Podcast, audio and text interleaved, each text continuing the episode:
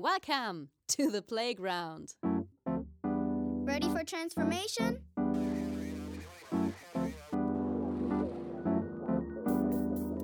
Modcast, the Masters of Transformation podcast. Who says that doesn't work? And here is your host, Ingo Stoll. Hallo und herzlich willkommen zu einer neuen Ausgabe des Modcast des Audiomagazins für Transformation. Ich bin Audiograf Ingo Stoll und ich freue mich, dass ihr wieder dabei seid. Über neue Arbeit, andere Formen der Organisation und Führung oder sogar die Transformation ganzer Gesellschaftsordnungen. Über all diese Themen haben wir hier im Modcast schon regelmäßig nachgedacht. So radikal und schonungslos wie heute vermutlich jedoch noch nie. Mein Gast ist Dr. Michael Andrik. Er ist Philosoph und Director für digitale Transformation bei Bayer. Und es gibt heute, das kann ich euch versprechen, harten Tobak zu hören, aber auch dabei wünsche ich euch viel Vergnügen. Hey, bevor es losgeht, ein kurzer Dank an unseren Partner Haufe. Haufe hat über 80 Jahre Erfahrung mit Transformation und unterstützt Menschen wirksam dabei, Veränderungen in Organisationen zu meistern. Mit ihrer Geschichte und ihren integrierten Lösungen sind sie echte Masters of Transformation. Wenn du dich für Veränderungen in Organisationen interessierst, dann melde dich jetzt kostenlos im neuen New Management Portal von Haufe an. Unter newmanagement.haufe.de findest du wertvolle Impulse rund um New Work und inspirierende Geschichten über Veränderung und das Management der Zukunft. newmanagement.haufe.de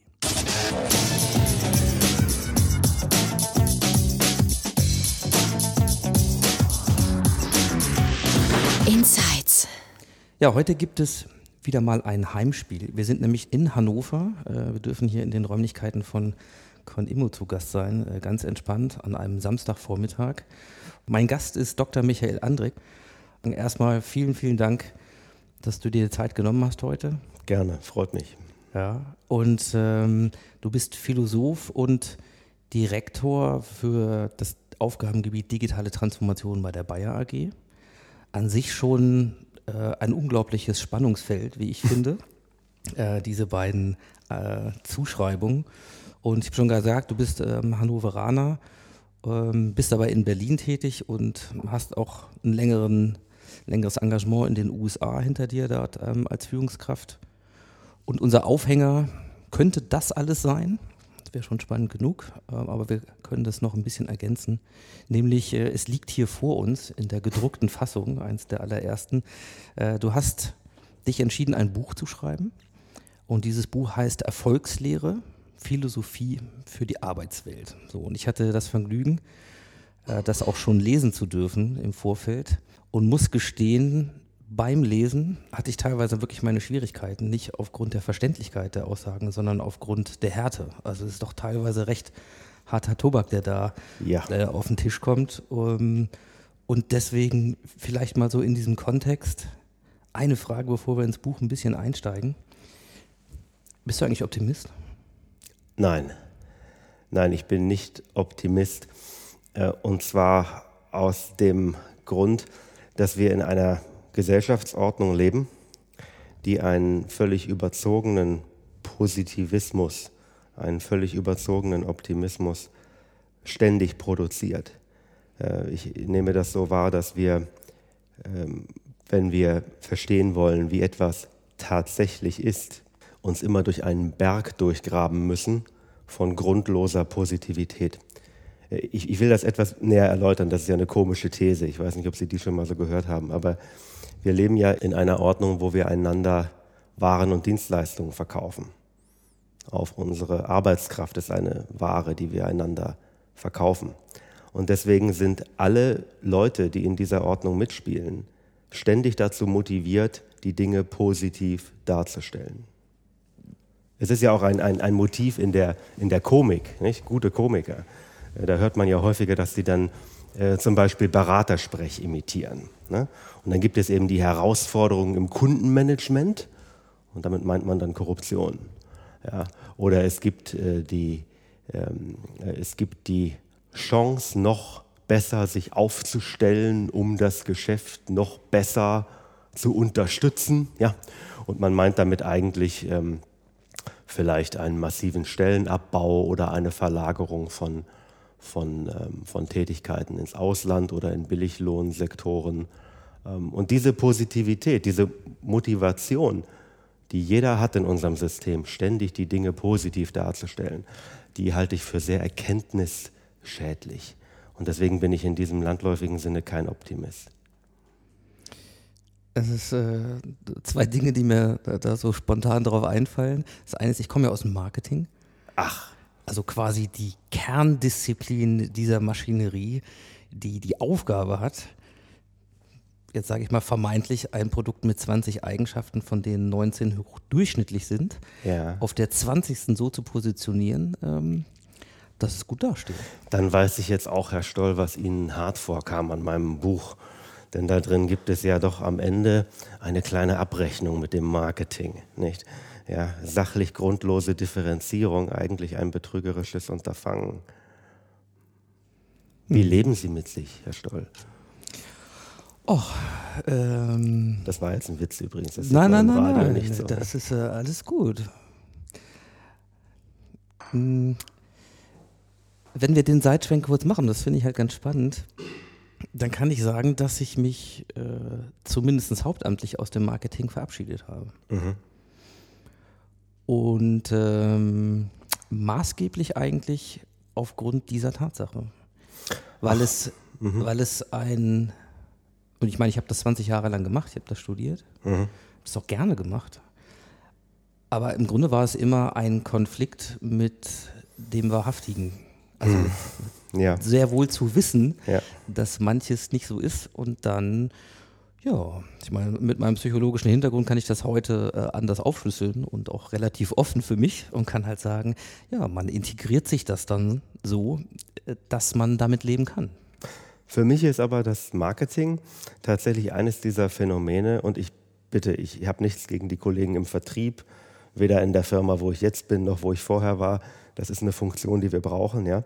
Ähm, aber als Philosoph, ja, äh, wenn ich darüber nachdenke, was das eigentlich bedeutet, dann ist das Marketing einer der Punkte, an denen man ganz viel Mythologie aufdröseln kann, mit der wir so aufwachsen und die mit der Wirklichkeit fast überhaupt nichts zu tun hat. Also beispielsweise, wenn jetzt hier ein Außerirdischer wäre, ja, mhm. und wir sollten dem erklären, wie unsere Wirtschaftsordnung ist und wofür wir da so unsere Ressourcen ausgeben. Dann müssten wir dem Außerirdischen sagen, ja, so 20 bis 30 Prozent von dem Geld, was wir einnehmen in unseren Firmen und Agenturen und Dienstleistern, geben wir dafür aus, nach außen hin so zu tun, als wären wir ganz anders als die 35 Vergleichbaren. Dienstleister und Produzenten derselben Produkte. Und wir versuchen, die Wahrnehmung der Leute so zu manipulieren, dass sie denken, dass etwas, was eigentlich im Kern gleich ist mit 30 anderen Produkten, in Wahrheit ganz verschieden ist und auch noch ganz okkulte Eigenschaften hat. Ja? Also kommen all die schönen Frauen angelaufen plötzlich, wenn ich jetzt äh, äh diese, diesen Rasierer verwende, nicht? Äh, ähm, oder äh, oder äh, man, man ist plötzlich nur noch von hippen Leuten in irgendwelchen äh, sehr teuren modernen Küchen in irgendwelchen Penthäusern umgeben, wenn man eine bestimmte Nudelsorte äh, sich zu Gemüte führt. Mhm. Ja, da würde der Außerirdische aber nicht schlecht staunen, was wir da für eine Zivilisation geschaffen haben. Und ich glaube, laut lachen würde er dann, wenn man ihm dann noch sagt, dass diese Wirtschaftsordnung, in der unkoordiniert unterschiedliche Leute Dinge produzieren, die fast gleich sind, die den gleichen Nutzwert haben, dass wir das als besonders effizient betrachten. Mhm. Mythologie. Und das hat mich, immer, hat mich immer beschäftigt. Deswegen bin ich wahrscheinlich Philosoph geworden, weil ich gemerkt habe, wenn man dreimal warum fragt, dann ist man ganz häufig dabei zu merken, meine Güte, was hat man mir da eigentlich erzählt? Wer glaubt das eigentlich? Und dann ist man an dem Punkt, wo man vielleicht eigene Gedanken entwickeln möchte. Und äh, damit habe ich mich dann da ist viel meiner Energie reingeflossen. Mhm. Ja, das, äh, das merkt man. Es ist ein sehr energiereiches Werk. Es ist gar nicht so dick. Mhm. äh, aber unglaublich dicht, würde ich mal sagen. Ja, ja, das ist so. Ähm, ich habe sechs Jahre daran gearbeitet und mein Ziel war tatsächlich, die Frage zu beantworten, die Sie ganz am Anfang in dem Buch finden. Mhm. Weil das die Frage ist, die mich am meisten bewegt. Ich lese Ihnen die mal vor.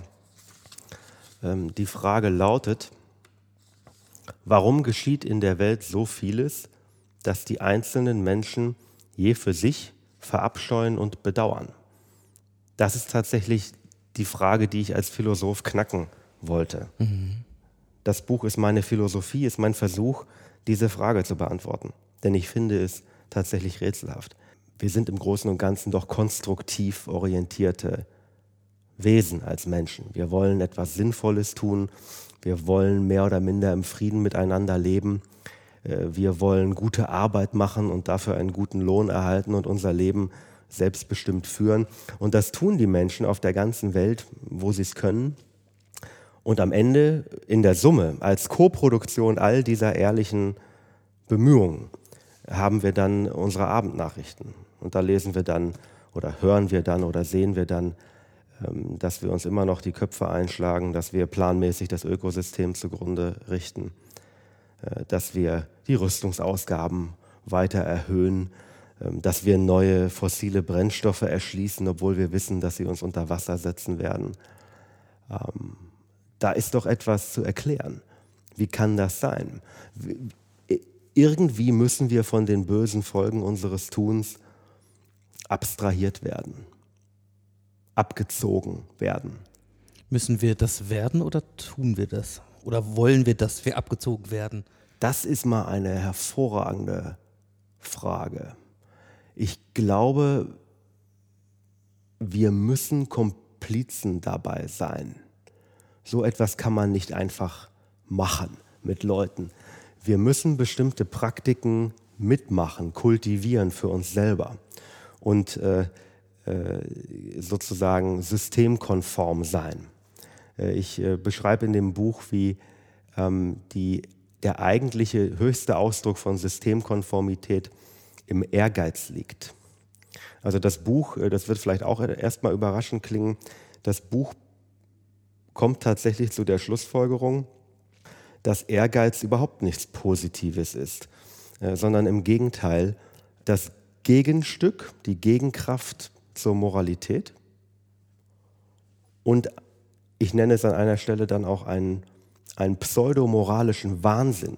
Denn man kann sich, wenn man ehrgeizig seine Arbeit tut und dafür auch noch Erfolg einheimsen kann, dann gibt es ähm, in unserer Kultur die Möglichkeit, das so zu empfinden, wie man empfängt den Lohn für seine Tugend. Ja?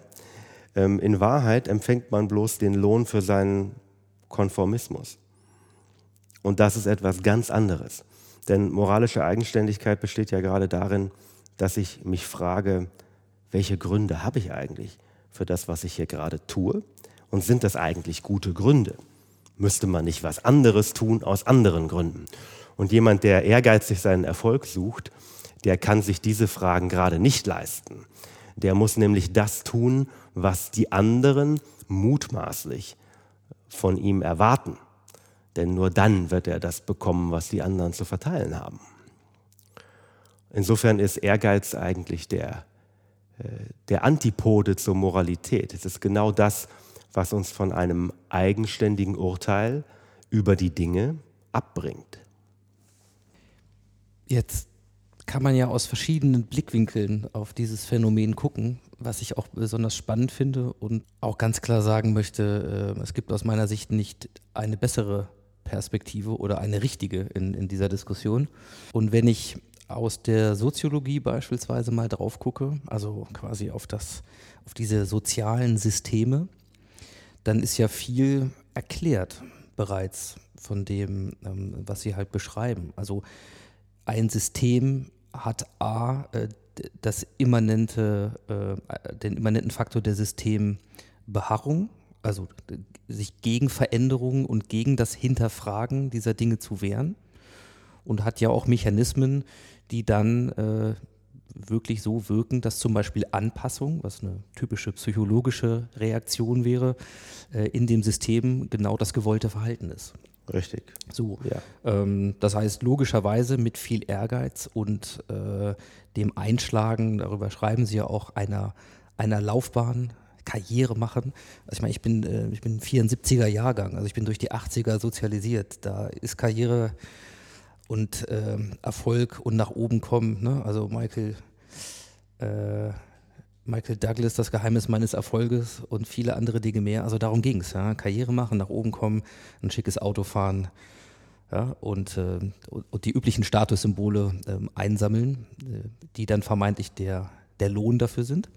So, ist ja eigentlich alles ganz logisch, dass wir uns so verhalten. Naja, wenn Sie sagen, Herr Stoll, dass das logisch ist, dann sagen Sie ja damit eigentlich nur, das hat eine nachvollziehbare Regelmäßigkeit. Man weiß, woher diese Motive kommen, denen die Leute da folgen. Die kommen aus den Systemanreizen, die gesetzt werden. Und damit kann man das nachvollziehen. Damit ist aber die Frage, ob das eine gute oder schlechte Idee ist, noch nicht berührt. Absolut. Und, und das ist die Frage der Philosophie. Ähm, sehen Sie, ich, ich, wenn mich einer fragt, ähm, äh, was ist das eigentlich Philosophie, dann würde ich darauf eine ganz einfache Antwort geben, die ich auch in, in dem Buch, ähm, in dem Kapitel zum Handwerk des Lebens ähm, äh, gebe. Nämlich, mh, wir alle denken und sprechen permanent. Aber denken und sprechen und tun, das ist noch nicht nachdenken und handeln. Diese Dinge sind unterschiedlich. Also denken kann man einfach in erlernten Mustern. Sprechen kann man auch einfach in erlernten Mustern. Aber nachdenken und dann handeln im Sinne einer bestimmten Schlussfolgerung, das verlangt noch eine andere Operation. Da muss man nämlich vorher Zielekritik üben. Man muss sich überlegen, nach welchen Motiven und auf welche Ziele gerichtet denke, spreche, tue ich eigentlich gewöhnlich das, was ich tue. Und da muss man sich fragen, welche Gründe für diese Ziele sprechen. Und in dem Moment ist man in der Philosophie. Also philosophieren heißt eigentlich bloß wissen wollen, ob das, was man denkt und tut, eigentlich Gründe für sich hat, die man unterschreiben will, äh, oder ob das einfach Angewohnheiten sind. Und wenn es einfach Angewohnheiten sind, dann tut man gut daran, sich zu fragen, äh, ob man die eigentlich fortsetzen möchte. Denn es scheint ja so zu sein, ne, und das ist, glaube ich, nicht so negativ gesagt, ökologisch betrachtet geht die Welt gerade an unreflektierten Annahmen zugrunde. Jedenfalls ökologisch im Moment sieht das so aus. Mhm. Also Philosophie besteht darin, sich über sein eigenes Denken mündig zu machen und über sein eigenes Handeln, indem man die Zwecke hinterfragt, denen man damit dient, indem man die Muster versucht zu verstehen, denen man folgt und dann diese beurteilt. Philosophie hat essentiell etwas mit Urteil nach Wertvorstellungen zu tun. Und das finde ich ja auch ganz spannend, weil und in der Tat äh, in der Systemik zwar beschrieben ist, wie Dinge dann zusammenhängen. Ja. Aber auch da kann man ja fragen, und was, was hilft's? Weil wenn ich einen Zusammenhang beschreibe, der an sich ein fataler ist in meiner Bewertung ja. oder für uns als Gesellschaft oder sozusagen als Spezies, ja, da muss mit der Erkenntnis ja irgendwo hin. Niklas Luhmann hat ja äh, in mehreren Interviews äh, ganz ehrlich gesagt, äh, dass er gar nicht weiß, was das heißen soll, dass eine Gesellschaft eher so aussehen soll und nicht so. Er kann mit dieser normativen Perspektive gar nichts anfangen. Und das ist natürlich dann ähm, in Ordnung für einen Sozialwissenschaftler, der sagt, ich habe hier ein mächtiges Beschreibungsmodell geliefert. Man kann ja den Eindruck gewinnen, dass die äh, Systemtheorie, zu der sollten wir gleich noch mal ein bisschen was sagen, damit wir nicht an den Nicht-Leseprofis vorbeireden. Ja? Ähm, aber äh, man, man, kann ja sagen, dass die Systemtheorie so eine Art Universalschlüssel äh, zur, zum Verständnis unserer Umgebung äh, sein kann. Zumindest aus Sicht der Systemik. Ja, genau. Also man kann eben alles als ein System beschreiben. Man kann das Verhalten von Menschen ähm, in einer bestimmten Situation als Funktion in einem äh, äh, Systemzusammenhang beschreiben. Und dann erübrigt sich scheinbar zunächst mal die Frage, welchen Grund es dafür gibt und ob das die richtige Handlung ist. Dann ist die Antwort nämlich immer dieselbe. Ja, unter den Rahmenbedingungen dieses Systems ist es die logische Handlung. Ja? Äh, damit ist aber die entscheidende Frage, für welche Handlungen wir die besten Gründe haben, für welche Systeme wir die besten Gründe haben, also welche systematischen gesellschaftlichen Einrichtungen die humansten sind zum Beispiel. Diese Frage ist damit ja noch überhaupt nicht berührt. Man, man dreht sich sozusagen in der Systemtheorie im Status quo um die eigene Achse. Und deswegen habe ich auch diese Fantasie. Ich habe diese Fantasie, dass ich gern noch mal ein Buch schreiben möchte mit dem Titel Gegen Luhmann. Einfach nur, um mal Ärger zu machen. Ja. Gut, völlig berechtigt ist natürlich der Hinweis, ähm, ehe wir uns jetzt hier geistig in, in irgendwelchen ähm, äh, Höhen äh, verfliegen. Wir reden ja über etwas, was jeden betrifft. Ja. Also das ist äh, die andere Komponente beim Lesen äh, Ihres Buches. Es ist deswegen ja auch so hart, das auszuhalten teilweise, weil man es kennt. Also Ja, diese, ja. diese Situationen, die einem beim Lesen einfallen, im eigenen Kontext, und zwar auf beiden Seiten, also sowohl auf der Seite des, ah ja, wenn wir über Management reden, die da, die da oben, völlig klar, das ist noch einfacher auszuhalten an manchen Stellen, weil so hat man sich das ja auch vielleicht ein bisschen integriert, aber dabei bleibt es ja nicht. Wir reden ja am Ende über die eigene Perspektive und die Frage, die ja berechtigterweise gestellt ist, äh, und ich habe die für mich ein bisschen anders noch aufgelöst und vielleicht auch noch ein bisschen vereinfacht zum Einstieg des Buches im Vergleich, die heißt ja letzten Endes, warum tun wir das? Beziehungsweise warum tun wir uns das an? Naja, ich würde sagen, warum tun wir uns das an? Darauf gibt es ja eine ganz banale Antwort. Ähm, wer nicht zu einem substanziellen Teil mitmacht mit den etablierten Praktiken und im etablierten System, der fällt halt heraus. Und äh, ich selber bin Vater von, von drei, drei Töchtern und äh, glücklicher Ehemann und äh, für mich kommt das überhaupt gar nicht in Frage, herauszufallen. Ja? Ich, ich finde es auch völlig legitim, dass man in der Gesellschaft, in der man steckt, natürlich äh, si- sich engagiert und, und mittut. Aber was mich doch wundert ist, ähm, man will doch wissen, was man tut.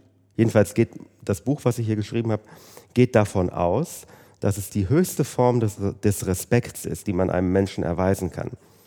Äh, möglichst wahrheitsgemäß mit ihm zu reden. Das ist überhaupt meine Grundhaltung. Also manchmal verursacht das äh, Irritationen ähm, und, oder wird als hart wahrgenommen. Aber ich betrachte es eigentlich als die höchste Form der Würdigung einer anderen Person auf der sachlichen Ebene extrem klar und offen zu sein. Denn man sollte doch versuchen, soweit man das kann, äh, im Lichte der Wahrheit zu leben. Das ist meine Grundüberzeugung. Und äh, interessant an Ihrer Reaktion, dass das Buch auch hart ist, meine Lektorin äh, beim, beim Verlag Alba, ähm, im Hause Herder ist das, ähm, die hat genau dasselbe gesagt. Die hat das Buch gelesen und gesagt, äh, also sie findet, äh, dass es zweifellos von ihr selber handelt und dass manche Passagen sehr hart sind. Aber sie konnte eben auch nicht sagen, dass sie falsch sind. Und das war die interessante, ähm, die interessante Mischung des Feedbacks. Also man scheint sich etwas zuzumuten damit, was mir selber eigentlich, ähm, was eigentlich der Stil meines Denkens ist und mir gar nicht selber so auffällt. Warum haben Sie dieses Buch geschrieben? Philosophieren ist ein bisschen wie ähm, Baden in der Ostsee. Ja, Sie können sehr lange reinlaufen und dann stehen Sie immer noch nur bis zum Bauch im Wasser. Ja, und äh, als ich meine Doktorarbeit fertig hatte vor zehn Jahren, da ging es um äh, die Frage, wie man eine weltanschaulich vielfältige Gesellschaft eigentlich friedlich regieren kann. Das war auch eine große Frage. Ja? Aber die habe ich geklärt äh, im, im, in Diskussion mit einigen philosophischen Klassikern. Also ich habe deren Gesamtwerke durchstudiert, wie man das so macht, und dann daraus was Schlaues gemacht. Ähm, und was ich jetzt gerne tun wollte, ist meine eigene Sicht der Dinge aufschreiben, meine eigene Philosophie. Das habe ich immer noch tun wollen. Und ähm, warum ich meinte, dass es zu einem Buch werden könnte, was viele interessiert, äh, potenziell. Das liegt daran, dass ich eben diese Doppel, etwas untypische Doppelsituation habe. Einerseits in einer ganz normalen Karriere zu stecken als kleiner Manager, sage ich mal. Ja? Ähm, also quasi die, das kapitalistische System von innen zu sehen, auch mit äh, den, den Drucksituationen und den Kräften, die da auf mich wirken, ähm, bekannt zu sein aus eigener Erfahrung. Äh, und eben andererseits aber diese handwerkliche Ausbildung des Philosophen zu haben. Ich dachte, dass diese Kombination äh, etwas produzieren könnte, was eben kein akademisches äh, Schrankwerk ist, nicht? was die Bibliotheken kaufen und dann wegstellen äh, und was dann ähm, für irgendwelche Hausarbeiten ausgeliehen wird, gelegentlich mal, sondern ich wollte gerne etwas schreiben, was für jeden, der arbeiten geht und darüber nachdenken will, ernsthaft ähm, etwas ist. Und ich dachte, dass es aufgrund meiner Doppelsituation funktionieren könnte. Mhm. Das ist die Motivation gewesen. Da würde ich gerne mal ein bisschen reinschauen, weil das tatsächlich, ich habe es ja am Anfang unseres Gesprächs schon angedeutet, diese beiden äh, Beine in vermeintlich unterschiedlichen Welten, ja. ähm, ich das Bild mal so beschreiben darf, das stelle ich mir tatsächlich äh, extrem dynamisch und, und, und reizvoll vor. So. Und jetzt hat man immer seine eigenen Bilder, wie das dann so wäre, äh, sie zu sein und in diesen beiden äh, Wegen auch tatsächlich unterwegs zu sein. Ähm, aber ich da fantasiere, kann ich ja schön, äh, dass wir heute zusammensitzen, auch mal fragen, wie ist denn das, tatsächlich diese beiden Dinge zu haben? Und äh, muss man dann Bücher schreiben, um das irgendwie bewältigen zu können? Oder ist das, äh, klack, irgendwann geht der, der Schalter um und dann dann ist man wieder Privatmensch und, und oder Philosoph und nein, als Manager nein. muss man Dinge ausblenden. Ähm, Wie geht das? Nein, ich, ich glaube, dass Ihre Frage ähm, äh, auf so einer gedanklichen Trennung beruht von Dingen, die gar nicht wirklich getrennt sind. Ähm, Sie scheinen ja zu denken, dann muss er wohl als Philosoph so von 18 bis 23 Uhr agieren und vorher in der Firma muss er irgendwie dann als Manager agieren. So. So klingt es jedenfalls. Eine, ein mögliches Bild. Aber ein wie, mögliches wie ist Bild. es? Ich fantasiere. Ja, ähm, nee, so ist es nicht. Ich glaube, dass ähm, die, die Ausbildung des Philosophen darin besteht, klarzukriegen, welche logischen Möglichkeiten es gibt angesichts einer bestimmten Frage. Und das äh, wie so eine Art Landkarte aufzuzeichnen. Ich gebe Ihnen mal ein Beispiel. Ähm, es gibt vielleicht so drei oder vier in sich schlüssige Antworten auf die Frage, hm, was ist Freiheit für den einzelnen Menschen. Mhm. Ich will die jetzt nicht durchgehen, ähm, aber ich will nur sagen, ähm, am Ende ist die Frage, für welche dieser Freiheitsauffassungen Sie sich entscheiden in Ihrer Philosophie. Die entscheidet sich am Ende daran, welche Argumentationsmöglichkeiten Ihnen dieser Begriff von Freiheit eröffnet. Ich, da gebe ich Ihnen jetzt, einen, da gehe ich einen Tick tiefer, wenn Sie zum Beispiel sagen, ähm, äh, ähm, Freiheit bedeutet, dass ich jetzt ein Glas Wasser nehmen und was trinken kann. Mhm. Mhm. Oder ich tue es eben nicht. Also Freiheit bedeutet diese radikale Alternative. Ich kann auch anders handeln, als ich gerade gehandelt habe. Das Problem mit dieser Auffassung ist, dann wird es mit der Verantwortlichkeit sehr schwierig. Denn dann könnte der Taschendieb, der also ähm, der älteren Dame die, die Tasche klaut in der Straßenbahn, der könnte dann vor Gericht sagen, naja, ähm, ich hätte es ja genauso gut auch nicht tun können. Denn ich bin ja frei. Also inwiefern bin ich hier verantwortlich? Das ist ein Beispiel dafür, wie eine Entscheidung für eine bestimmte Begriffsdefinition Probleme anderswo erzeugt.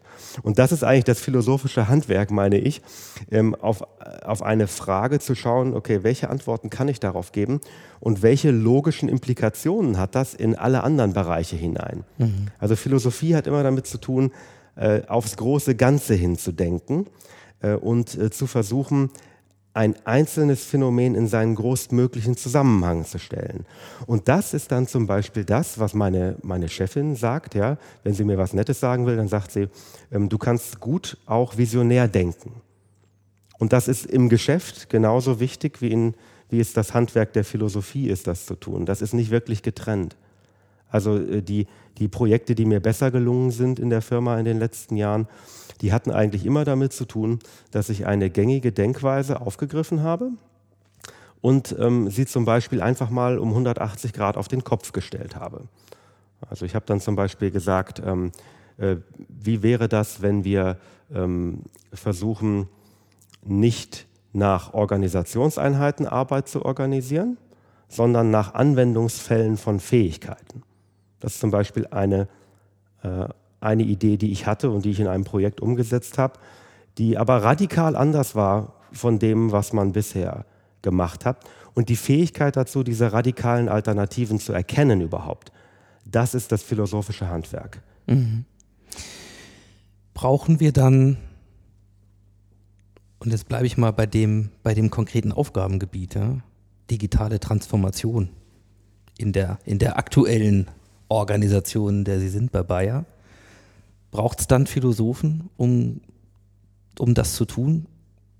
In der Vermutung, dass es radikal andere Ansätze braucht, um gute und auch, auch moralisch gute, vertretbare Lösungen zu finden für diese Aufgabenstellung? Also vielleicht machen wir uns mal einen Augenblick darüber Gedanken, was diese digitale Transformation eigentlich Gerne. sein soll. Mhm. Ähm, denn das ist ja tatsächlich ein, eine schwierige Frage. Ich nenne mal ein paar Fakten und ich bin mir sicher, Sie können aus Ihren Erfahrungen äh, als Online-Marketeer der ersten Stunde und, äh, und, und anderen Erfahrungen noch vieles da hinzufügen. Aber was hat sich denn eigentlich in den letzten 20, 30 Jahren wirklich fundamental verändert? Ähm, meine Version wäre, Speicher kostet nichts mehr. Wir können Daten ablegen und liegen lassen und es schmerzt eigentlich finanziell kaum.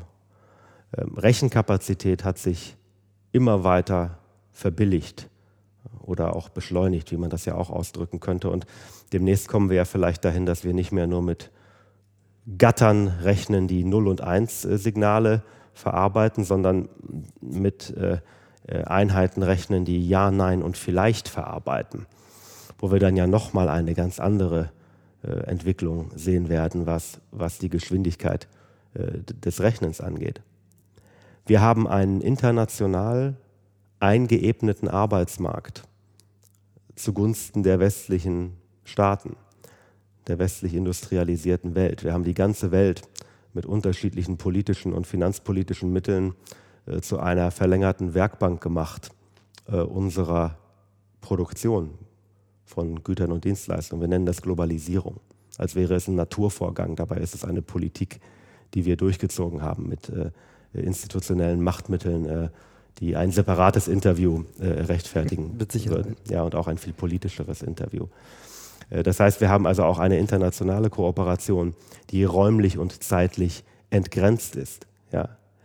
Ich könnte jetzt noch länger weitersprechen, aber wenn man all diese Dinge zusammennimmt, dann bedeutet das, dass es eigentlich, eigentlich keinen Grund mehr gibt, an irgendeinem Punkt in der Wertschöpfung stecken zu bleiben, aus Mangel an Informationen, weil man nicht zur richtigen Zeit im richtigen Format in der richtigen Berechnungsform die Informationen hat, die man braucht. Aber jeder weiß, dass wir alle ständig stecken bleiben. Und bitteschön, das ist ganz wichtig, Herr Stoll, ich rede hier natürlich nicht von, von meinem aktuellen Arbeitgeber, der, der Bayer AG. Ich rede hier einfach von einer Erfahrung, die ich auch äh, äh, mache, wenn ich mit meinem, äh, meinem Schwager rede, der bei einem anderen deutschen Großkonzern unterwegs ist. Äh, natürlich sind unsere Daten manchmal noch in irgendwelchen Silos vergraben und sprechen nicht miteinander. Natürlich verpassen wir viel Wertschöpfungsgelegenheiten, weil wir eben diese Möglichkeit, unabhängig von Raum und Zeit mit Informationen produktiv umzugehen, weil wir die noch nicht bewältigt haben. Und ich glaube, dass ein wesentlicher Teil der digitalen Transformation darin besteht, äh, dass wir lernen, diese, diese Umgebung, in der Raum und Zeit für Informationen bedeutungslos geworden sind, zu bewältigen mit unseren Prozessen, mit unseren Strukturen, mit unserer Mentalität. Mhm. Ein dickes Brett, ein, ein dickes Brett und deswegen auch genau der richtige Ort, finde ich, äh, wenn ich das mal so sagen darf, äh, genau der richtige Ort ähm, äh, für mich aktuell, ähm, daran mitzuarbeiten. Mhm. Ja, und das ist auch deutlich geworden, was das philosophische Handwerk da leisten kann ähm, und auch leisten muss. Und auch, glaube ich, was dann, ähm, Sie haben es ja ein bisschen beschrieben, auch Ihrer, ja, Ihrer Art, Dinge zu hinterfragen oder eben auch einfach auszusprechen, was Sie da sehen. Also die Form der Wahrheit äh, auf den Tisch zu packen, um letzten Endes dann daran zu arbeiten.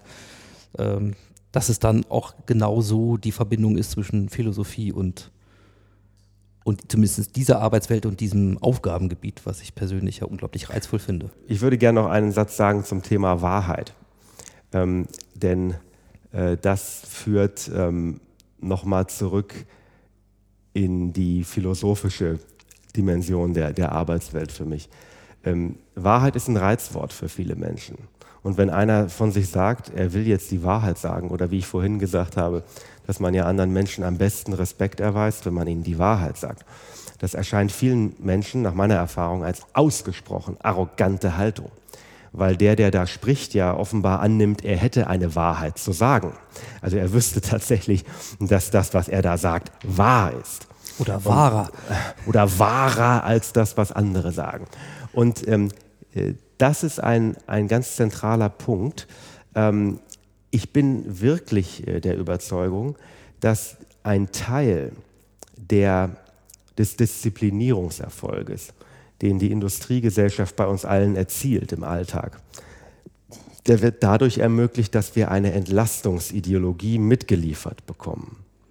Eine Philosophie oder vielleicht eine Scheinphilosophie eher, die uns sagt, jeder hat seine eigene Wirklichkeit.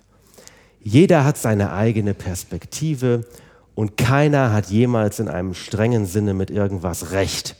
Denn alles, was er sagen kann und argumentieren kann, ist ja immer nur von einem bestimmten Standpunkt aus. Das ist Relativismus. Fake News.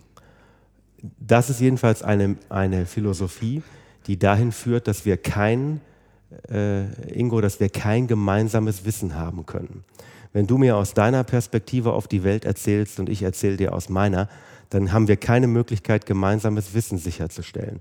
Also wenn äh, du nie recht hast und ich nie wirklich recht habe, dann gibt es auch keine wirklichen moralischen Forderungen an uns. Die sind dann ja auch alle bloß standpunktgebunden. Dann können wir so weitermachen. Und dann können wir in aller Ruhe, volle Pulle, genau so weitermachen. Ja? Und das kann eben nicht die Schlussfolgerung einer Moralphilosophie sein. Deswegen bemühe ich mich in dem Buch äh, sehr darum, den Relativismus äh, maximal zu diskreditieren. Nur eine, eine Ergänzung noch, weil ich gerade Fake News sagte. Das ist ja dann sogar äh, die nächste Stufe, nicht nur sozusagen die Wahrheit zu relativieren, sondern dann auch noch die wissenschaftlichen Fakten. Die freie, ähm, fälschende Verfügung über Fakten zugunsten irgendeiner politischen Agenda, ich glaube, das ist nichts Neues. Ich glaube, das hat, äh, das hat immer schon stattgefunden. Ähm, ich habe eine, eine Kategorie, so eine kleine Sektion in meiner ähm, Sammlung von Notizen. Ja? Mhm. Und ähm, mein Ehrgeiz ist, die Weltgeschichte in einem Satz zu erklären. Das ist der. Äh, das ist die Überschrift. Das ist natürlich lächerlich, ja. Ähm, aber es ist eine schöne Herausforderung, gelegentlich mal etwas wirklich zuzuspitzen, ja. Und ich habe mir da neulich reingeschrieben, ähm, äh, die Regierenden belügen die Bevölkerung zugunsten der Mächtigen als ein Kandidat dafür, wie man die Weltgeschichte erklären kann.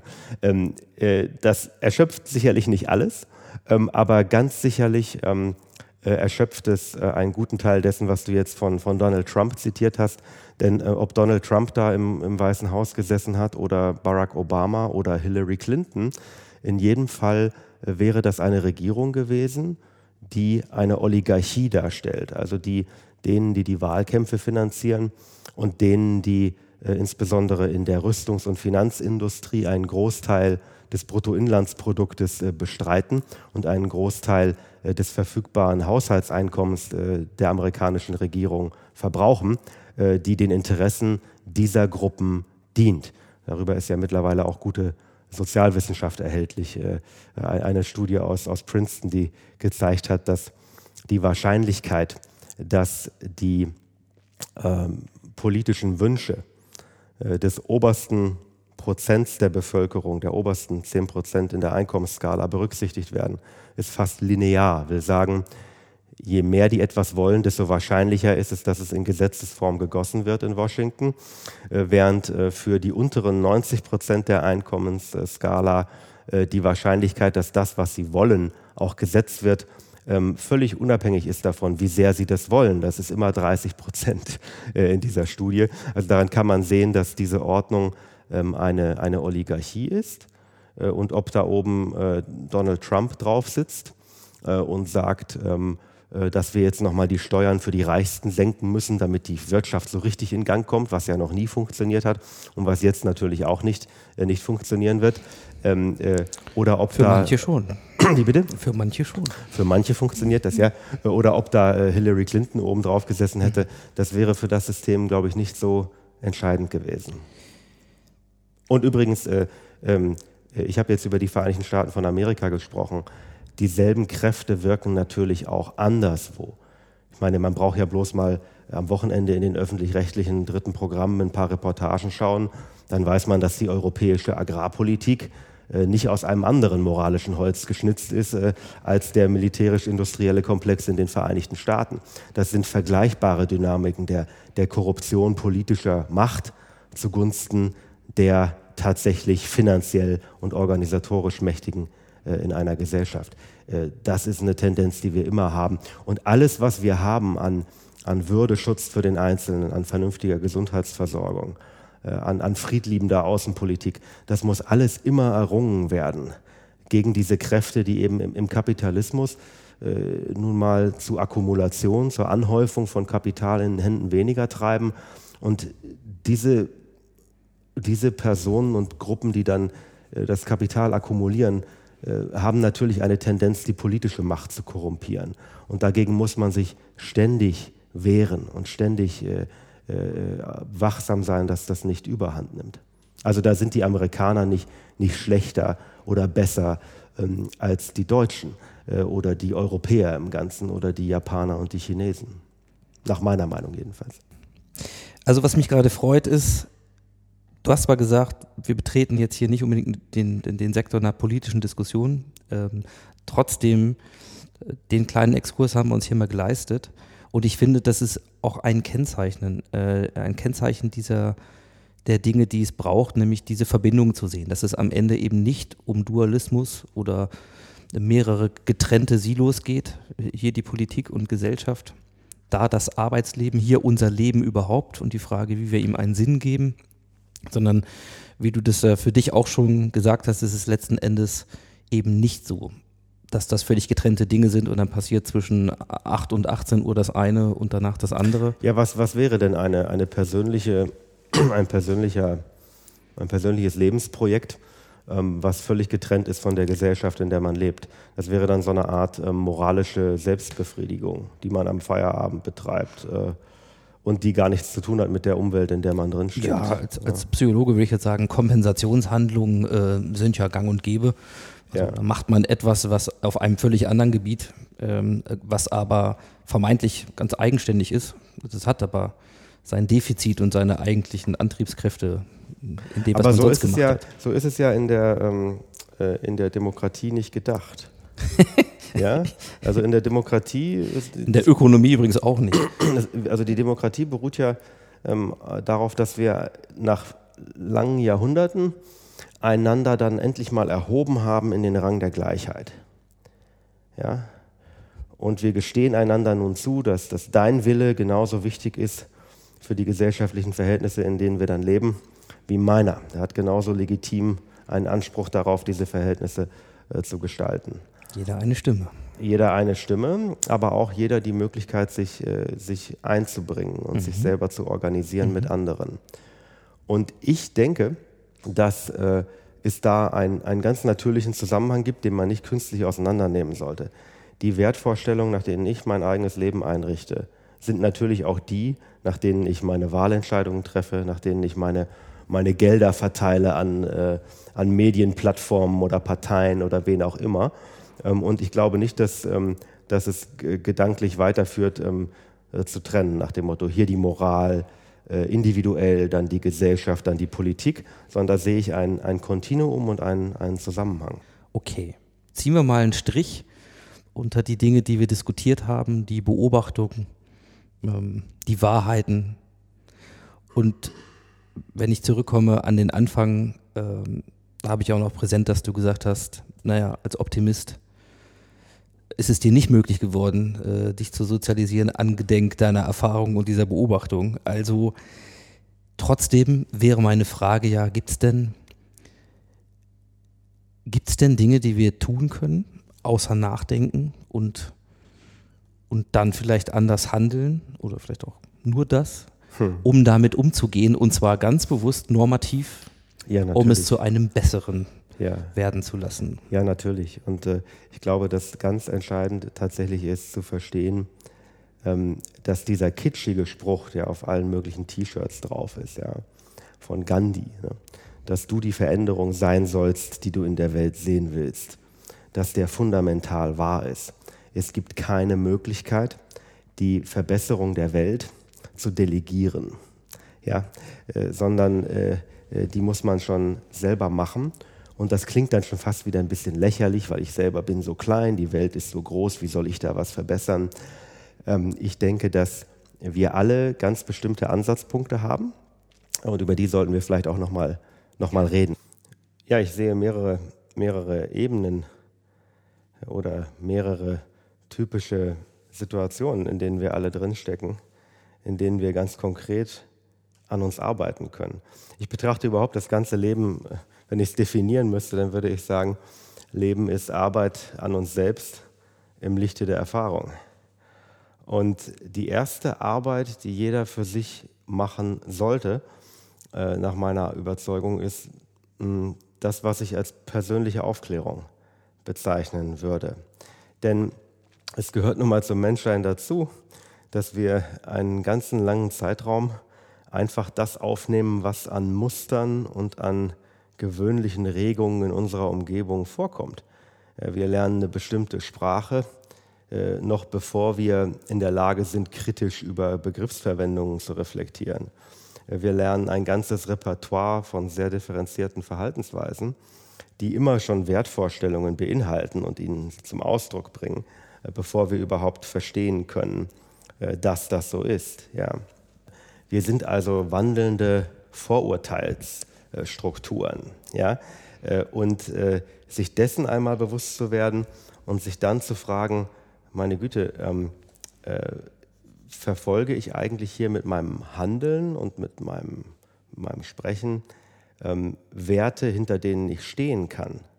Also Nietzsche äh, spricht von der ersten und von der zweiten Natur. Das ist eine ganz witzige kleine Geschichte. Also ein, ein Freund von Nietzsche schreibt ihm einen Brief und sagt, ähm, Friedrich, äh, dieses Philosophieren, was du jetzt da machst, das ist doch eine, das ist doch äh, gar nicht deiner, deinem Naturell entsprechend. Und dann antwortet Nietzsche in einem Brief und sagt, hm, das ist, es mag schon sein, dass dieses Philosophieren eine zweite Natur ist, aber ich will schon noch beweisen, dass ich mit dieser zweiten Natur erst in den eigentlichen Besitz meiner ersten getreten bin. Und diese Unterscheidung hat mich damals sehr bewegt, also zu sagen, der, der ich geworden bin, äh, der muss sich nicht bleiben, sondern ich kann mich, ich kann mich äh, schonungslos und offen fragen, nach welchen Motiven verhalte ich mich, was sind meine Muster, ähm, welche Art von Wertvorstellungen drücken sich darin aus und sind das überhaupt meine Wertvorstellungen, die ich da die ganze Zeit ausdrücke? Oder habe ich, ähm, äh, liebe ich andere Dinge als die, die ich hier äh, die ich hier zur Geltung bringe durch mein Verhalten und durch meine Aussagen. Dieser Prozess der persönlichen Aufklärung, sich zu entscheiden, wer man eigentlich sein will, ja, sich klar zu werden, wer man geworden ist durch die äußeren Einflüsse und ob das eigentlich derjenige ist, der man wirklich sein will. Ähm, diese, diese persönliche Aufklärung kann jeder, ich glaube auch zu jeder, äh, zu jeder Lebensphase kann man die, kann man die angehen. Also so, so kann man individuell dem auf die Spur kommen, was einem selbst eigentlich aus bestimmten Gründen entscheidend vorkommt und dann sein Leben danach ausrichten. Und das ist eine, eine Möglichkeit, wie man aus dieser äh, harten Diagnose ähm, etwas machen kann. Mhm. Dann schlage ich mal einen Bogen zu dem, wie du dein Buch ja auch eröffnet hast. Wenn ich das gerade vor dem Hintergrund, was du gerade erzählt hast, richtig verstehe, dann ist es so, ja, wir Menschen, wenn du uns einzeln nimmst und wenn wir bereit sind, diesen Reflexionsprozess, diesen Weg der persönlichen Aufklärung auch zu gehen, also uns mal zu hinterfragen, ob das, was wir da machen, eigentlich das ist, was wir machen wollen Mhm. und ob wir die, damit die sind, äh, die wir sein wollen, ähm, dann ist das ein Weg, den jeder beschreiten kann Mhm. ähm, und für den man sicherlich auch Unterstützungsmöglichkeiten findet. Und vor allem muss man sich klar sein, dass dieser Weg der persönlichen Aufklärung, also hin zu einem eigenständigen Urteil über die Dinge, das ist genau der Weg, den die Industriegesellschaft systematisch vereitelt. Genau, jetzt kommen wir nämlich zu dem Thema äh, Rolle der Systeme und bei deinem Buch ist es ja so, dass du die Frage stellst, naja, wenn das einzeln uns eigentlich offen steht und wenn wir auch das Potenzial dazu haben, wieso, platt gesagt, in Massen kriegen wir das nicht hin? Warum kriegen, warum kriegen wir das standardmäßig nicht alle hin? Ja. Und das ist eigentlich der Kern, der philosophische Kern ähm, äh, meiner Philosophie ähm, und, und auch dieses Buches. Es gibt da drin ein Kapitel, das heißt die Ordnung des Ansehens. Und darin erzähle ich ungefähr die, die, die folgende Geschichte. Ähm, als wir ans Ende kamen vom Mittelalter und uns ein paar hundert Jahre die Köpfe eingeschlagen hatten, aufgrund von Konfessionsdifferenzen, haben wir irgendwann gemerkt, mh, also mit der moralischen oder religiösen Wahrheit zu argumentieren, mh, das ist nicht gerade friedensstiftend, das wird uns nicht weiterbringen. Ja? Also haben wir angefangen, uns Verfassungen zu schreiben. Und diese Verfassungen sind menschliche Willenserklärungen. Und man ist sich auch darüber im Klaren, dass es menschliche Willenserklärungen sind. Also in den Präliminarartikeln, also den Vorvereinbarungen zu den Friedensverhandlungen von Münster und Osnabrück, da kann man einen Satz finden, der so sinngemäß heißt, äh, die Frage der religiösen Wahrheit wird nicht verhandelt. Und das ist ein ganz entscheidender Punkt, weil man sagt, wir kommen dabei nicht zusammen, weil wir unterschiedliche Konfessionen haben. Wir müssen eine andere Organisationsform finden. Und in dieser modernen Organisationsform, die wir heute wahrscheinlich bezeichnen würden als, als Rechtsstaat, da ist eben entscheidend, dass der menschliche Wille der neue Souverän ist, der bestimmt, wie die Dinge eingerichtet werden sollen. Und den menschlichen äh, Willen, Ingo, den hast du genauso wie ich. Und deswegen haben wir beide eine gleiche Würde und eine gleiche Autorität äh, in dieser Betrachtung gesellschaftlicher Ordnung. Und ähm, ich habe mich dann gefragt, worin drückt sich eigentlich der, der Autoritäts, die Autoritätsverehrung aus äh, in dieser Ordnung? Und ich bin dann auf den Gedanken gekommen, der Souverän der Neuzeit, der menschliche Wille, der wird dadurch geachtet, dadurch quasi mit einem Autoritätskult ähm, unterstrichen im Alltag, dass wir uns gegenseitig Ehrerweise bieten. Wir sprechen uns gegenseitig Status zu und wir sichern den durch unser gegenseitiges Verhalten auch ab.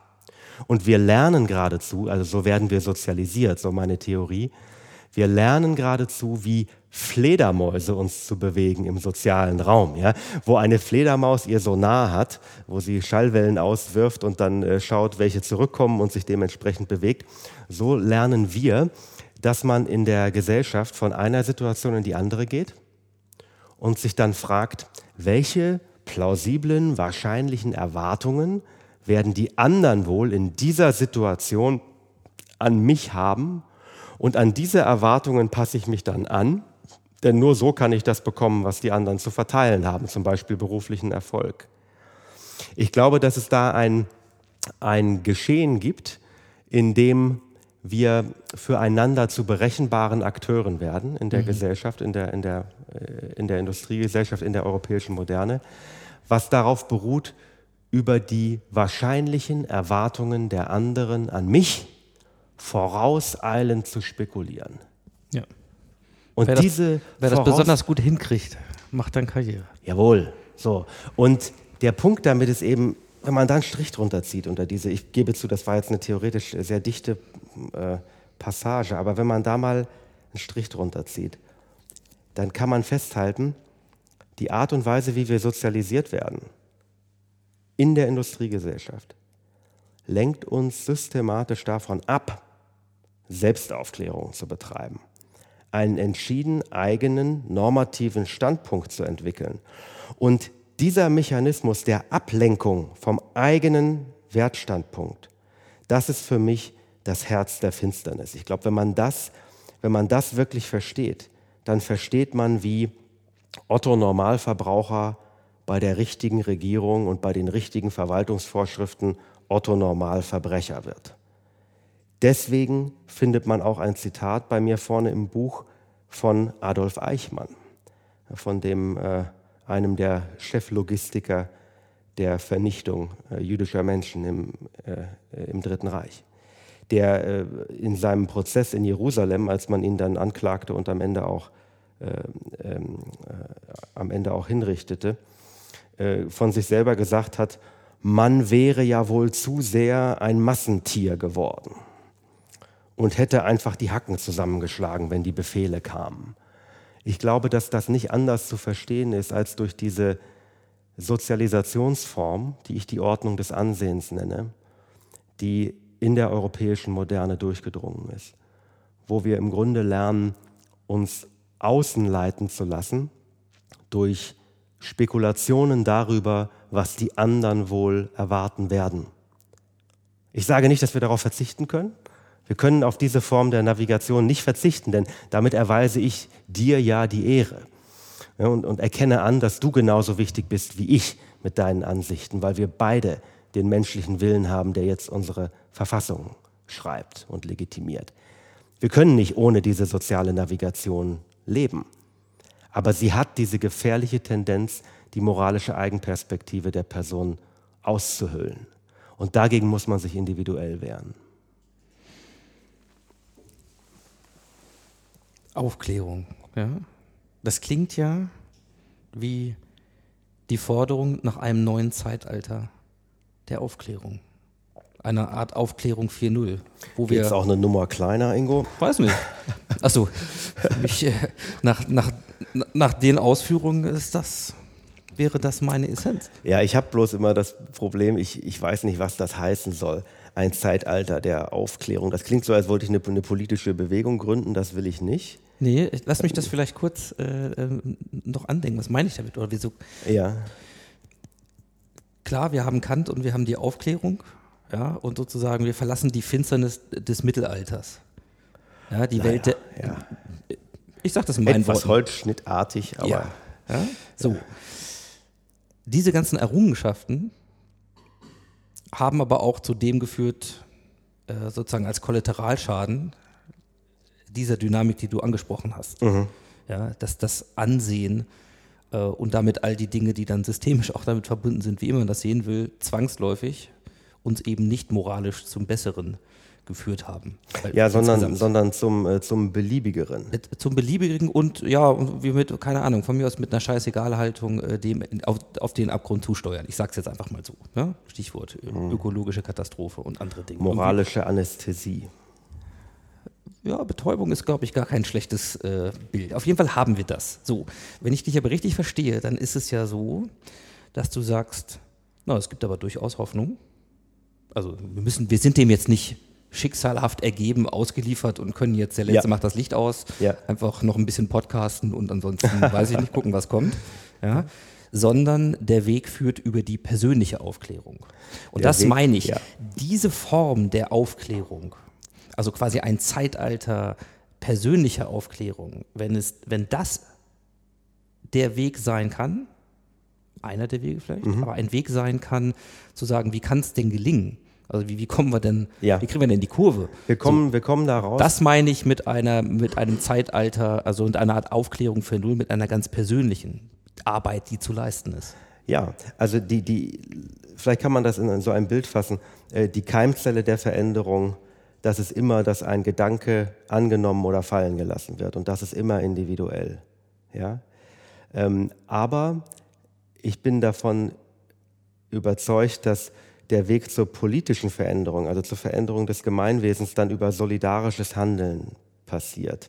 Der passiert über solidarisches Handeln zugunsten von gemeinsamen Wertvorstellungen.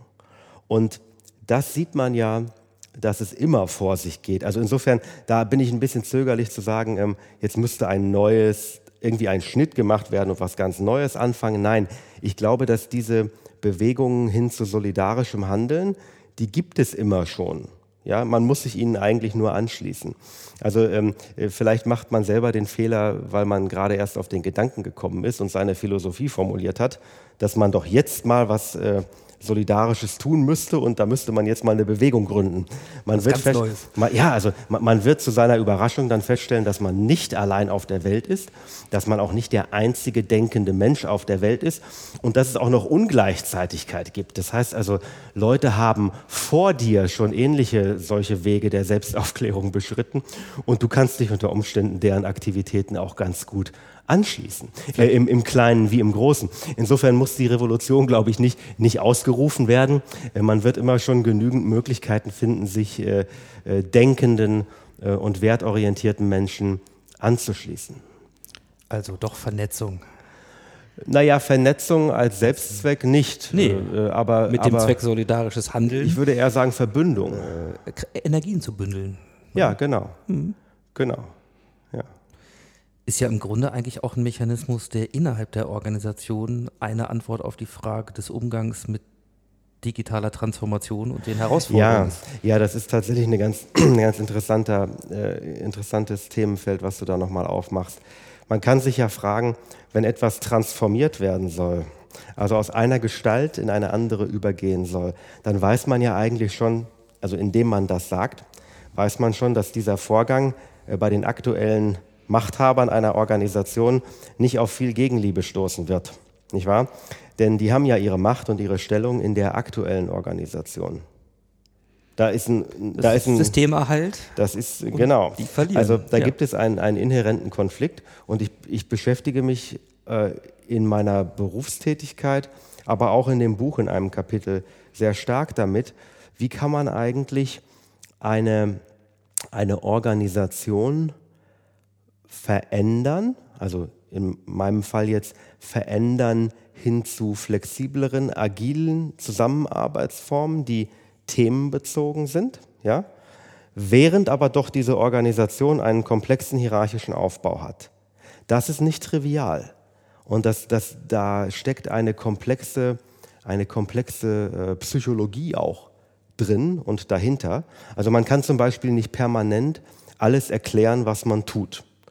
Denn das setzt dann nämlich voraus, äh, dass äh, man quasi die anderen permanent um Erlaubnis fragt. Und wenn man die anderen permanent um Erlaubnis fragt, bevor man etwas Neuartiges tut, dann wird man nie zum Tun kommen. Ja? Weil die Tatsache, dass es neuartig ist, ja bedeutet, dass es der aktuellen Logik widerstrebt. Also muss man äh, einerseits natürlich ein Teil der Organisation sein und auch eine gewisse äh, Disziplin und, und traditionelle Professionalität aufbringen. Aber andererseits muss man sozusagen neben diesem Standbein äh, sich dann auch ein Spielbein bewahren und auch mal ein kalkuliertes Risiko eingehen. Und das ist natürlich immer äh, in, in so einer großen Organisation äh, eine interessante Abwägung. Und da kann man immer nur hoffen, den richtigen Chef zu haben. Was bei mir der Fall ist zum Glück. Ja, wobei das ja auch wieder eine Gefahr im System ist, weil wir dann projizieren auf Erwartungen, die dein Chef vielleicht hat und du echolotmäßig austarieren musst wenn du dich rausbewegst ähm, aus, dem, aus dem sicheren Terrain, sozusagen, wenn du äh, das System auch konfrontierst, wie er darauf reagieren wird und ob er das deckt oder nicht, weil genau. gemäß mit Macht, wenn nicht, genau. er ja im Zweifelsfall immer die Legitimation hat und so sagt, nur dann machst du halt jetzt ab nächsten Monat was anderes. Ja, genau. Also, also, also, wie gesagt, hm? natürlich braucht es dieses ähm, Fledermaus-Gen, ja, dieses Echolot, diese soziale Navigation, die braucht es da natürlich auch. Denn wenn man da in der Form nicht ähm, vernünftig arbeitet, dann verurteilt man sein Handeln zur Wirkungslosigkeit. Ne, weil man sich äh, nicht klar wird über die, die politischen Felder, in denen man sich bewegt, über die Dynamiken, die gerade vor sich gehen. Das muss man abklären, aber trotzdem gibt es dann noch eine andere Sache, nämlich Mut. Also äh, äh, sich unter Unsicherheit zu entschließen etwas Neues zu tun. Und ich bin fest davon überzeugt, dass die wirklich umwälzenden Veränderungen, wo wirklich nachher eine Transformation passiert ist, die können nicht so erfolgen, dass man an jeder Stelle versucht, alle mitzunehmen und allen alles zu erklären. Ja?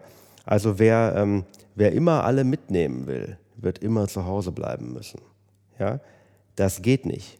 Das geht nicht. Man muss irgendwann auch mal, wie, wie, man in, Norddeutschland äh, sagt, Butter bei die Fische geben und etwas Neues probieren. Und die Professionalität besteht dann darin, eben das in einem solchen Setup zu machen, dass man auch schnell sehen kann, ob es funktioniert oder nicht.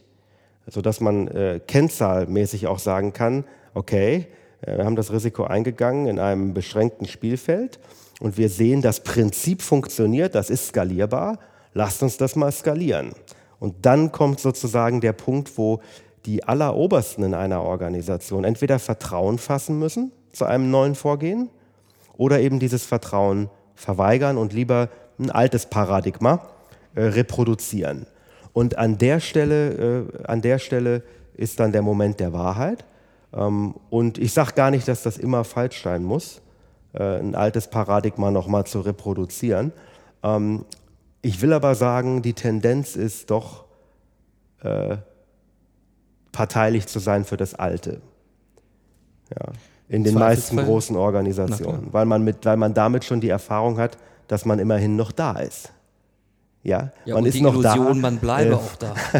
weil man ist noch da. Ist. Es hat funktioniert bisher. Ja, und historisch, das, das ist ja, ja, das Problem. Dazu muss, man, dazu muss man Machiavelli lesen. Ja. Also den, den, den Fürsten und auch die, ähm, die, die, äh, er hat so einen antiken Historiker, ähm, Titus Livius, kommentiert.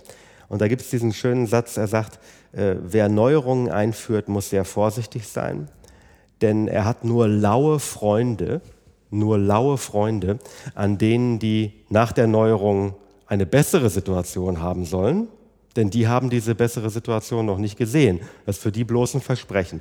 Und er hat sichere Gegner, an denen, die sich in der alten Ordnung wohlgehabt haben. Ja, also die, die sich da drin wohlfühlen und gute Positionen haben. Und da ist was Wahres dran. Da kann man auch nicht dran vorbei. Und damit äh, fürchte ich, muss ich so langsam mal auf die Zielgerade unseres Gespräches kommen. Ich finde das gerade wunderbar, was du Machiavelli nochmal gebracht hast, weil es ein weiterer Beleg dafür ist, dass es A so ist, dass gewisse Wahrheiten, wenn sie mal klar und, und auch von mir aus pointiert beschrieben sind, uns irgendwie ziemlich bekannt vorkommen. Mhm. Also gerade dieses ja. mit den lauen Freunden.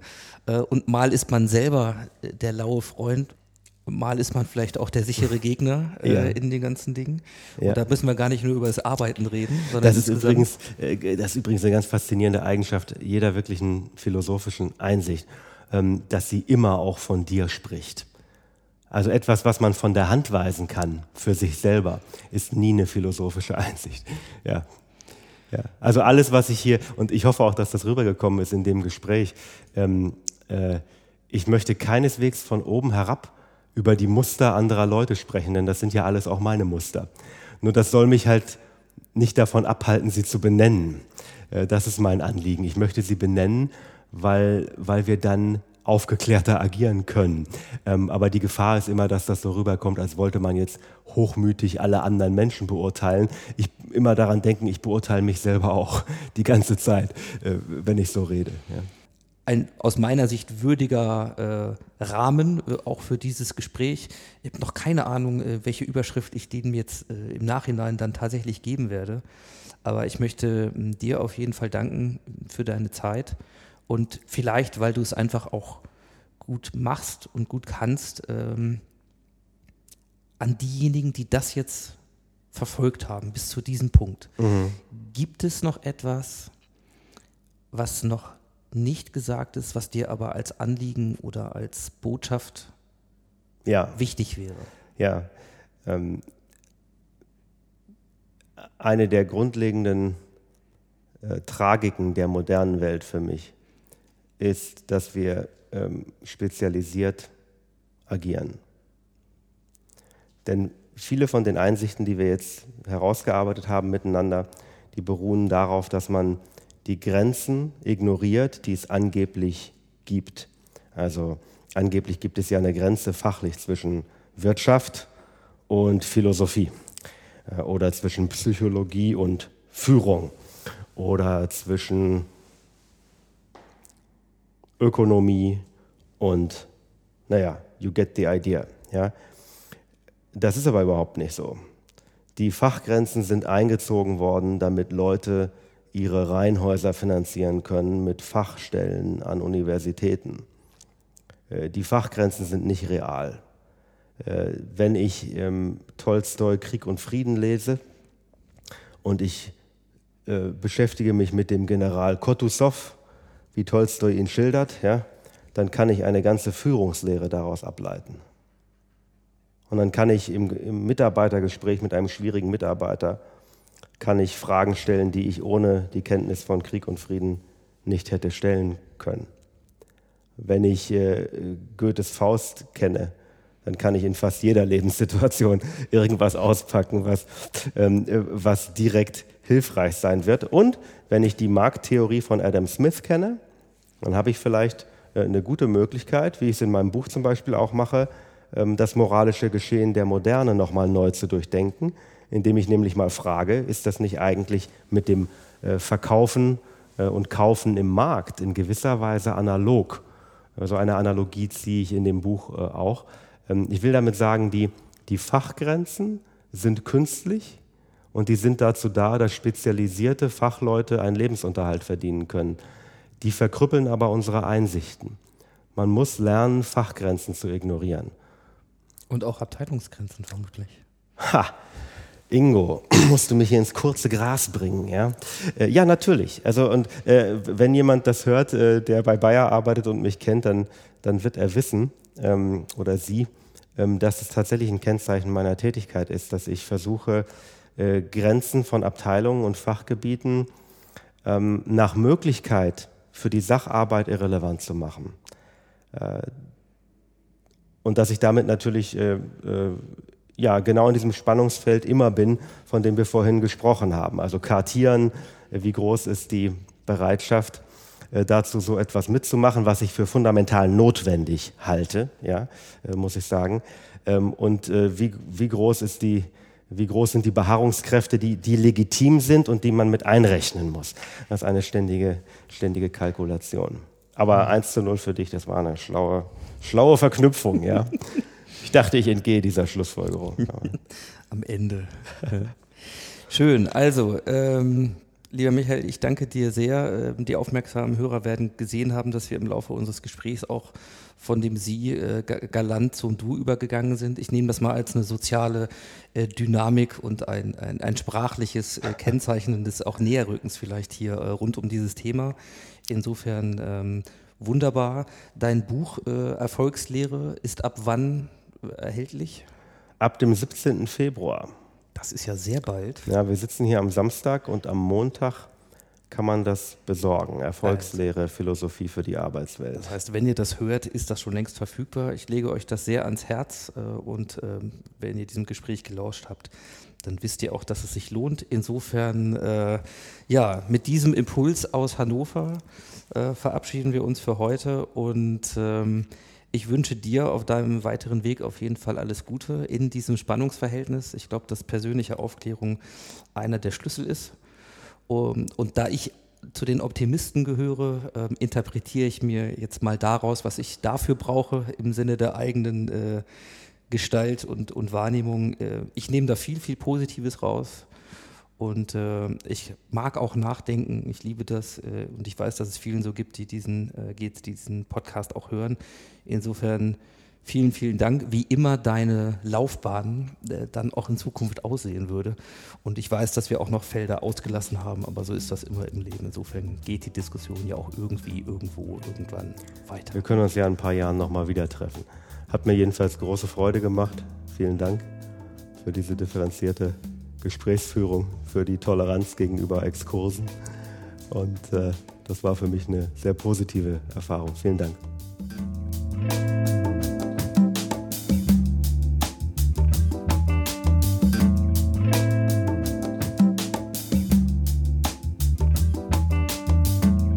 Ja, das war sie, die Episode 107 des Modcast. Ich sage wie immer vielen Dank fürs Zuhören und für eure Zeit. Das Buch Erfolgslehre Philosophie für die Arbeitswelt von Michael Andrik ist im Verlag Karl Alba erschienen und kostet 15 Euro.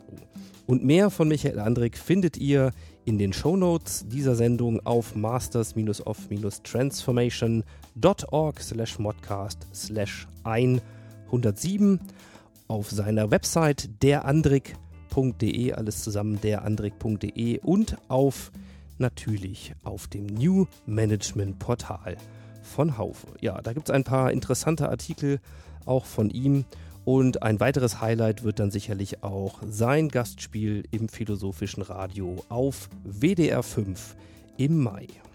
Wir hören uns wieder in 14 Tagen, wenn ihr wollt. Dann ist Judith Muster von Metaplan mein Gast und es geht um den Wahnsinn des Organisierens. Ja, darauf könnt ihr euch freuen und ich freue mich auch vor allen Dingen auf die nächste Zeit und meine Audiografie-Tour mit den Live-Workshops in Zürich, Bern und Luzern. Insofern sehen wir uns vielleicht da und ansonsten hören wir uns hier wieder. Und bis dahin sage ich ciao, ciao, macht's gut und happy transformation.